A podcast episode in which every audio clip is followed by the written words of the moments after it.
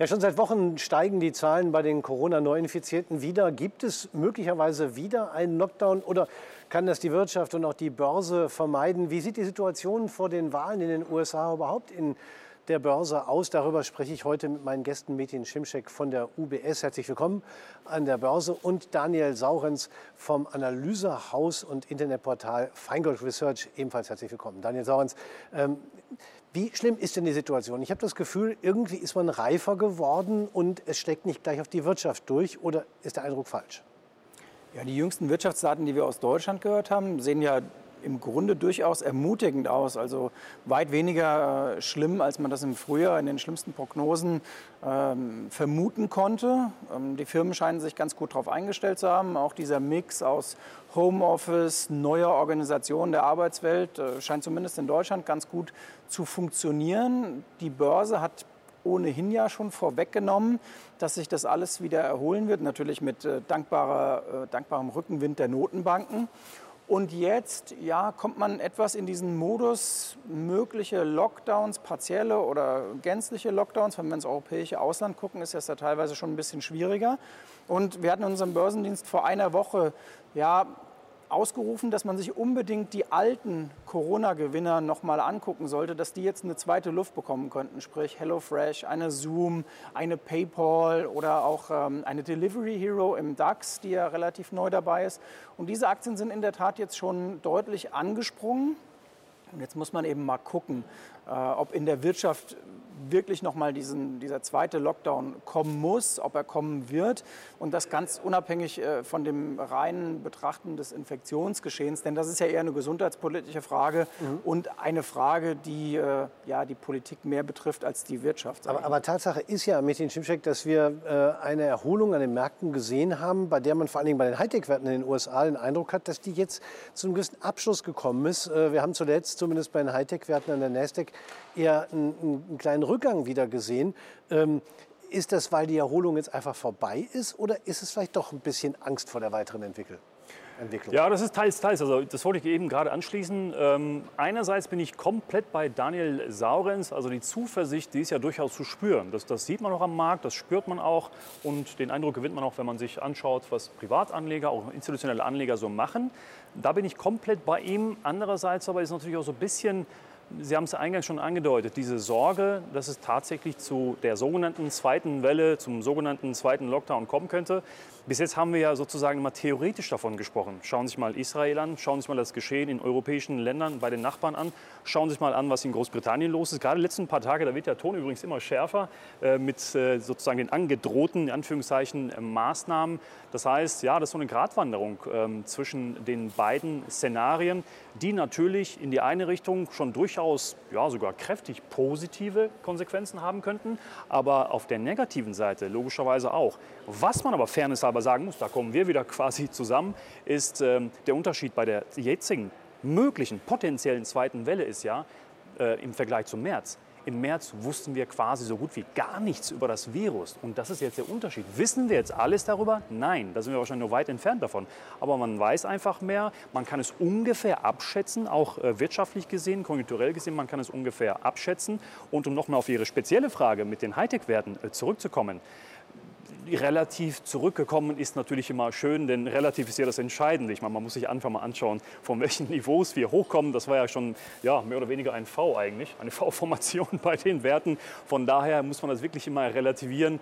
Wenn das mal einen Tag lang irgendwie minus, wie gesagt, 4, 5, 6 Prozent runtergeht, dann sieht man eigentlich in den meisten Fällen, schaut man sich Tesla an oder Amazon oder sowas, ja, am nächsten Tag geht es dann eher mal wieder in andere Richtung. Ja, das ist äh, ausgesprochen optimistisch und zuversichtlich. Teilen Sie das, Daniel Saurens? Ja, ich würde mich da sogar noch ein bisschen äh, weiter aus dem Fenster lehnen. Wir hatten äh, bei uns im Börsendienst über den Sommer den Plan, dass wir ein neues Markenwertportfolio etablieren, gerade auch mit dem Aspekt US-Text da reinzunehmen. Und haben immer gesagt, wir werden das ganz bestimmt nicht tun, wenn diese Aktien auf ihren Höchstständen notieren. Es wird ein Rücksetzer kommen. So, jetzt haben wir eine Apple 25 Prozent vom Top weg. Eine Amazon hatten wir 20 Prozent äh, vom Top weg in der Spitze. Ähm, auch eine PayPal gab es deutlich günstiger, eine Zoom, Nvidia, all diese sehr, sehr markenstarken Firmen. Und dann beginnt man aufzubauen. Und ja, die Nasdaq hat jetzt mal ein bisschen ausgeatmet von 12.400 auf im Tief 10.600. Aber mehr war das nicht. Das war kein Crash und das war nicht mal eine übermäßige Korrektur. Das war einfach mal ein, eine Gesundung dessen, was wir vorher an viel zu großer Euphorie gesehen haben. Und Metin und ich, wir sind ja beide äh, ja, eingefleischte Fans des Fear and Greed Index in den USA. Und da sahst du vor drei, vier Wochen, dass die Stimmung in den USA für gerade Tech-Aktien die beste war seit Januar 2020. Also wir waren wirklich stimmungsmäßig auf absoluten Übertreibungslevels. Das haben wir jetzt geglättet. Wir haben, bewegen uns gerade in einer Neutralsituation, nicht übermäßig pessimistisch, nicht übermäßig bullig. Und das gilt es umzusetzen. Und übrigens kann man das in einem Dreiklang machen, indem man jetzt vielleicht mal die Absicherungen abgebaut hat, die man vorher aufgebaut hatte. So haben wir es zumindest getan und jetzt sein Portfolio über das Maß an Investitionsgrad und Cashquote steuert. Das halten wir für gegeben, gerade jetzt mit dem Hinblick auf die nächsten 40 Tage vor der US-Wahl, danach noch Richtung Weihnachten. Auf genau den Punkt wollte ich jetzt äh, zu Genau. sprechen kommen, denn äh, das ist, sind im Grunde zwei Themen, die für die Börse natürlich sehr wichtig sind. Einmal, äh, wie entwickelt sich die Corona-Krise, wie können die Wirtschaft darauf reagieren und ähm, welche Verwerfungen kann die US-Wahl nach sich ziehen, Metin Schimschek. Ähm, je näher das rückt, desto spannender wird es natürlich auch. Wie groß ist denn der Einfluss für die Börse? Aus Ihrer Frage picke ich mal ein Wort raus, Verwerfung. Denn äh, wenn ich an die US-Wahl denke, denke ich komischerweise sofort, also die erste Assoziation ist die Volatilität. Ähm, denn gerade auf den letzten paar Metern kann es in der Tat sehr, sehr spannend werden, denn die ersten Andeutungen vom amtierenden Präsidenten, dass er möglicherweise das Wahlergebnis, sagen wir mal, nicht direkt, nicht ganz, nicht sofort, wie auch immer anerkennen würde, die waren ja schon da. Das heißt also, sollte es da wie auch immer geartet zu irgendeinem unklaren Ergebnis kommen, oder irgendwie der Eindruck entstehen, "Hm, das werden wir so schnell nicht erfahren. Was ist nun Sache? Und ich glaube, etwas Vergleichbares hatten wir im November 2000, wenn mich nicht alles täuscht, mit dem George Bush äh, Jr. Ähm, dann hat es, glaube ich, von November bis Dezember gedauert, meine ich, ein paar Wochen. Das heißt, also, das war auch so eine Hängepartie und darunter hat er, glaube ich, auch der DAX damals gelitten. Das heißt, also, da kann man schon durchaus eine Parallele ziehen. Alles, was gerade während der Pandemiezeit zu noch mehr Unsicherheit führt, als wir ohnehin schon haben, das ist dann natürlich eher mal Gift für die Märkte. Das heißt also, gerade vor dem Termin, die letzten paar Wochen, die letzten paar Tage, sollte sich der Ton sozusagen zwischen den äh, Parteien da auch noch mal verschärfen. Ähm, das kann in der Tat noch mal sich deutlich auswirken auf die Schwankungen. Wie stark sollte der Anleger darauf achten, was sich im Umfeld der Wahlen in den USA tut? Also es ist aus meiner Sicht essentiell, dass man sich die Volatilität auch anguckt und ähm, anguckt, was preist der Markt ein. Und da, bei der Volatilität, das ist ja das Angstbarometer der Börse, also die spiegelt das äh, wider. Und äh, da ist es auch wichtig, mal in die letzten Jahre zu gucken und Volatilität einzuordnen. Äh, das wird in den USA abgebildet über den VEX, den Volatilitätsindex, in Europa über den V-Stocks und im DAX um, über den VDAX New. Und jetzt war es in den letzten 10, 15 Jahren so, dass im VEX oder VDAX New immer Werte so zwischen 12 und 14, das war unten, also maximale Sorglosigkeit am Markt. Und seit Corona, quasi als äh, Rule Breaker kann man sozusagen sagen, gibt es eine Änderung. Immer wenn der VDAX New oder VEX so das Level 22 bis 24 angelaufen haben, hat man gesehen, die Börse zieht sich wieder ein Stück zurück an den Kursen und die Volatilität steigt dann danach wieder. Denn das sind ja gegenläufige äh, Mechanismen. Und wir waren auch im VEX und im VDAX New nahe 100 dieses Jahr. Das war noch weit oberhalb dessen, was wir in der Lehman-Krise gesehen haben. Also ist es wichtig, sich das anzugucken und zu überlegen, wir haben im Moment ein höheres Grundlevel an Volatilität im Markt. Das heißt, es werden die Investoren nicht mehr sagen, ach, wir machen das wie in den Jahren vorher, wir lassen die Volatilität weit runterplumpsen und verlangen wenig Risikoprämie, sondern sie sagen immer schon auf einem erhöhteren Niveau, Achtung, ich möchte jetzt Risikoprämie haben, weil, genau wie Sie sagen, wir haben ja Grundrisiken im Markt und die sind ja so lange da, bis wir einen Impfstoff haben, bis ein neuer Präsident äh, fix bestätigt ist. Das wird bleiben. Und übrigens, letzter Satz zur letzten Wahl auch mit Trump. Wir erinnern uns an diese Wahlnacht, äh, das weiß ich noch ganz gut, weil wir ein durchgängiges Webinar über diese ganze Nacht gemacht hatten.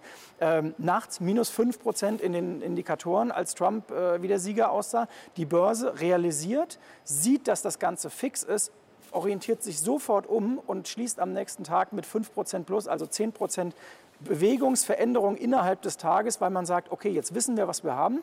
Wir haben keine Unsicherheit mehr, sondern wir haben Gewissheit und wir arbeiten jetzt mit Trump. So war es damals und das ist das, was entscheidend wird im November. Nicht wer gewinnt, sondern die Klarheit. Mhm. Was bedeutet das für äh, Ihre Allokation? Sie haben ja vorhin gesagt, Sie sind eher dazu übergegangen, jetzt das Portfolio über die Investitions- und äh, Barquote zu steuern. In welche Richtung sind Sie denn gegangen zuletzt? Wir waren vorletzte Woche bei 50 Prozent Cashquote in unseren Portfolios. Das war die höchste Cashquote seit äh, dem 20. März. Wir waren übrigens Ende März bei 100 Prozent Investitionsquote, weil wir sehr stark nach Sentiment handeln und damals gesagt haben, es ist die beste Chance für Anleger der letzten 10, 20, vielleicht 50 Jahre. Es war ein Traum im März zuzugreifen, wenn man an die Aktie oder an Produkte generell glaubt. Einfach, man kriegt kein besseres Umfeld, denn das ist ja von der Logik her auch so, je unsicherer die Märkte sind und die Investoren, desto billiger sind die Preise. So funktioniert Börse seit Jahrhunderten und so wird sie immer funktionieren. Und es ist klar, niemand darf erwarten, dass Börse dann billig ist, wenn alle entspannt sind. Denn natürlich will dann jeder auch dabei sein und hat schon gekauft. Und ich kriege nur dann sehr, sehr gute Preise, wenn alle nervös sind. Und äh, deswegen, jetzt war keiner nervös oder kaum jemand. Und dann sind wir im Cash hochgegangen, um dann zuzulangen, so wie letzte Woche im DAX bei 12.600, wenn die, die, schwachen Hände geben und man als Stärkere auffangen sollte. Das ist Behavioral Finance und das ist äh, Sentiment. Ja, wie schön, dass es Leute gibt, die es einfach immer richtig machen, oder? Schimczek? Das kann ja. ich gleich nochmal auf. Ja, das ist natürlich äh, im Nachhinein, nein, Quatsch. Äh, das ist äh, in der Tat äh, ein guter Punkt. Also Spaß beiseite, das ist in der Tat ein guter Punkt. Dieses Phänomen, ich glaube, Cash for the Crash äh, kursiert gerade so ein bisschen als, als äh, Begriff, auch in den US-amerikanischen Medien. Ähm, das beobachten wir durchaus auch. Also man darf jetzt auch nicht so tun, als, als wäre das jetzt alles wirklich ein Selbstläufer. Ach, alles wird gut. Es muss ja irgendwie nach oben gehen. Nein. Also ich glaube, wenn wir beide irgendwas am Markt gelernt haben, ist, müssen muss der Markt schon mal gar nichts. Ähm, der Markt hat immer recht und, und so weiter. Die Weisheiten könnte man, glaube ich, jetzt beliebig fortsetzen. Aber es ist nun mal so, ähm, dass der Markt sich selbst immer quasi auswählt, welche Komponente überwiegt. Die psychologische ähm, oder aber doch die Fakten. Das ist ja immer so eine, so, eine, so eine, Mischung aus den beiden. Ganz kurz nur ein Punkt äh, zu der Präsidentenwahl. Ähm, ja, man kann jetzt natürlich darüber streiten, ob man selbst wirklich äh, subjektiv gesehen jetzt unbedingt den amtierenden Präsidenten jetzt nochmal als den neu, äh, frisch gewählten oder wiedergewählten Präsidenten haben möchte. Das ist jetzt die eine Sache. Die andere Sache ist aber, wie Daniel uns gerade gesagt hat, dann würde es Klarheit geben und vor allem würden sich die Anleger überlegen, wofür steht Trump auf die Wirtschaft bezogen und wofür steht Biden. Mhm. Und dann würde man tatsächlich feststellen, dass es ja im Falle von Trump, wie gesagt, nochmal, was, egal was man von der Person halten möchte oder von dem, was er sagt und tut, es ist nun mal so, dass er eben für, sagen wir mal, freundlichere äh, Steuergesetzgebung und eher mal deregulierend unterwegs ist als regulierend. Mhm. Das heißt also, da wird ganz schnell aus den Emotionen so diese rationale Komponente reinkommen und da kann es relativ schnell sein, dass man das äh, ja, relativ schnell verdaut, diese Info. Ich will mal zurückkommen auf diese 12.600, wo Sie gleich gesagt haben, sind Sie wieder in den Markt gegangen. Der Markt hätte ja auch noch 1000 Punkte weiterfallen. Woran machen Sie in so einem Moment fest? Dass jetzt die Nervosität hoch genug ist, um einzusteigen? Also ich nehme mal diesen dankbaren Elfmeter auf, äh, dass wir alles richtig machen, was natürlich bei weitem nicht der Fall ist. Äh, vielleicht mal rückblickend auf den März. Wir haben unsere Investitionsquote natürlich auf dem Weg nach unten gesteigert, auch bei 10.000 schon was gekauft, auch bei 9.000 und hatten dann noch einen Restliquidität, als es dann Richtung 8.000 im Das Tief beruhigt mich ein bisschen. Jetzt. Selbstverständlich, alles andere wäre auch ziemlich albern, denn man muss sein Portfolio im Grunde genommen über Chance-Risiko-Verhältnis steuern. Und ein blödes Chance-Risiko-Verhältnis ist, wenn ich 50-50 habe. So, und je näher ich an, so definieren wir das immer, an 80-20 rankomme, also sprich 80 Prozent gute Chance, äh, die ich selber beziffe aufgrund verschiedener Indikatoren. Das ist hervorragend und das ist dann sehr gut. Das heißt auf gar keinen Fall, dass man die konkreten Wendepunkte trifft. Also das kann man auch bei Einzelaktien und auch bei Produkten auf Einzelaktien sich angucken, was wir gemacht haben. Wir waren im März bei einigen zu früh, lassen unseren Trades aber dann auch Luft und die erholten sich dann vielleicht nicht bis Mitte April, aber bis Mai, Juni, Juli haben die ihre Stärken ausgespielt. Mhm. Und jetzt haben wir es eben so gemacht, wir waren in der Volatilität sorglos bei 13.200, 13.250 in den letzten Wochen. Und ähm, es gibt übrigens auch andere Experten. Herr Goldberg hat ein sehr, sehr schönes äh, Sentiment, das er rausgibt. Und da konnte man das erste Mal draus lesen. Seit äh, März 2020 waren die Anleger in Deutschland wieder größtenteils bullig und hatten eine leicht euphorische Stimmung. Und das haben wir eben antizyklisch genutzt, um zu sagen, wir ziehen uns bei 13,2 zurück und dann hat der DAX aber 700 Punkte ja innerhalb von im Grunde fast einem Handelstag äh, verloren äh, in der letzten Woche. Und da haben wir gesagt, das ist schön, jetzt kriegt man den DAX 700 Punkte billiger, dann geben wir wieder ein bisschen mehr Liquidität in den Markt. Und um die Frage zu vervollständigen, wenn der Richtung 12.000, 11.5 fällt, dann würden wir die restliche Liquidität einsetzen, denn der Markt ist gelaufen von 8.200 auf 13.2. Das sind über den groben Daumen 5.000 Punkte und ein bisschen mehr.